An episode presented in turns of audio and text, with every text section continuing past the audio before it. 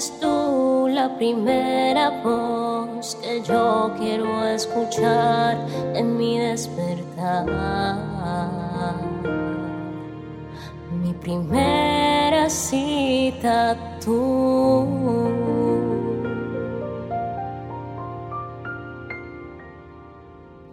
porque mi primer encuentro es contigo, Espíritu Santo. Dios te siga bendiciendo y hoy le pido que te llene de fuerza, de gracia, de favor para seguir adelante. Mi nombre es Isabela Sierra Robles y te doy la bienvenida a un nuevo encuentro devocional. El día de hoy vamos a estar compartiendo la palabra en Segunda de Crónicas, capítulo 22, pero esta vez del verso 8 al verso 9. Y dice así la palabra de Dios. Mientras Jehú llevaba a cabo el juicio contra la familia de Acab, por casualidad se encontró con algunos de los funcionarios de Judá y con parientes de Ocosías que viajaban con él. Entonces Jehú los mató a todos. Luego los hombres de Jehú buscaron a Ocosías y lo encontraron escondido en la ciudad de Samaria. Lo llevaron ante Jehú, quien lo mató. Ocosías recibió un entierro digno, porque la gente decía, él era nieto de Josafat, un hombre que buscó al Señor con todo el corazón.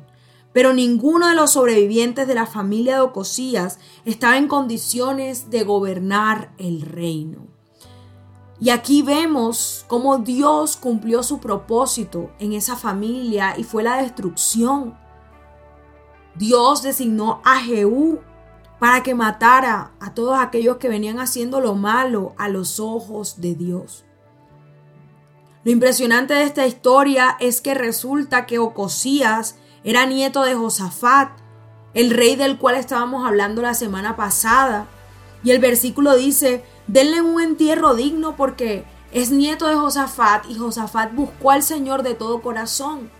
Pero qué triste que muchas veces nos dan buenos ejemplos y no los seguimos. Muchas veces en las familias vemos que hay padres, que hay abuelos que se preocupan por dejar una herencia, que se preocupan por dejar un legado, que se preocupan por dar buenos ejemplos, que se preocupan por enseñar buenos principios. Y vemos que las siguientes generaciones no hacen igual. Así pasó en esta historia. Era nieto de un hombre que buscó al Señor con todo su corazón, pero él se determinó a buscar consejo en los hombres y hombres que eran malos consejeros. También tenía una madre que lo animaba a hacer lo malo, dice la palabra. Y eso nos lleva a reflexionar y a meditar hoy en esta palabra. A veces todo se nos da para ser bien aconsejados.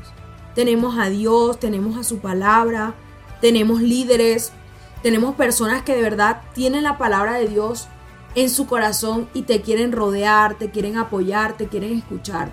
Pero a veces en nuestra humanidad buscamos esas las personas que no tienen a Dios en el corazón y son a ellas a quienes le consultamos antes de actuar.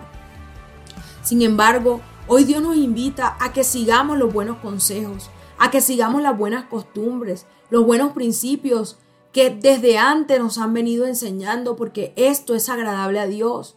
Que si en tu familia te han inculcado buenos valores, te han inculcado buenas costumbres, que a esas son las que debes seguir y no lo que el mundo está implantando ahora mismo.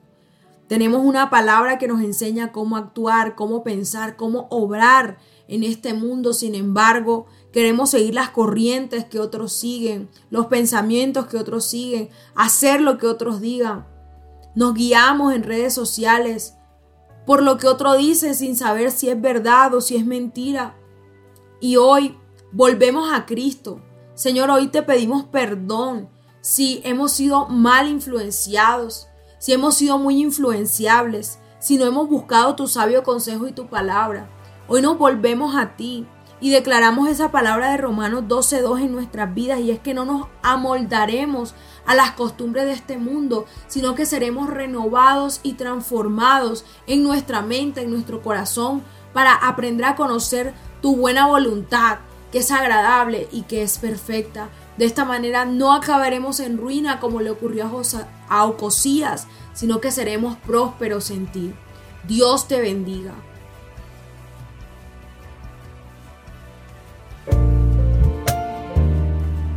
Al compartir este audio, la palabra de Dios tocará más y más corazones. Recuerda seguirnos en nuestro canal de YouTube, Hablemos de lo cotidiano, en Instagram y Facebook como Isabela Sierra Robles. Dios te bendiga.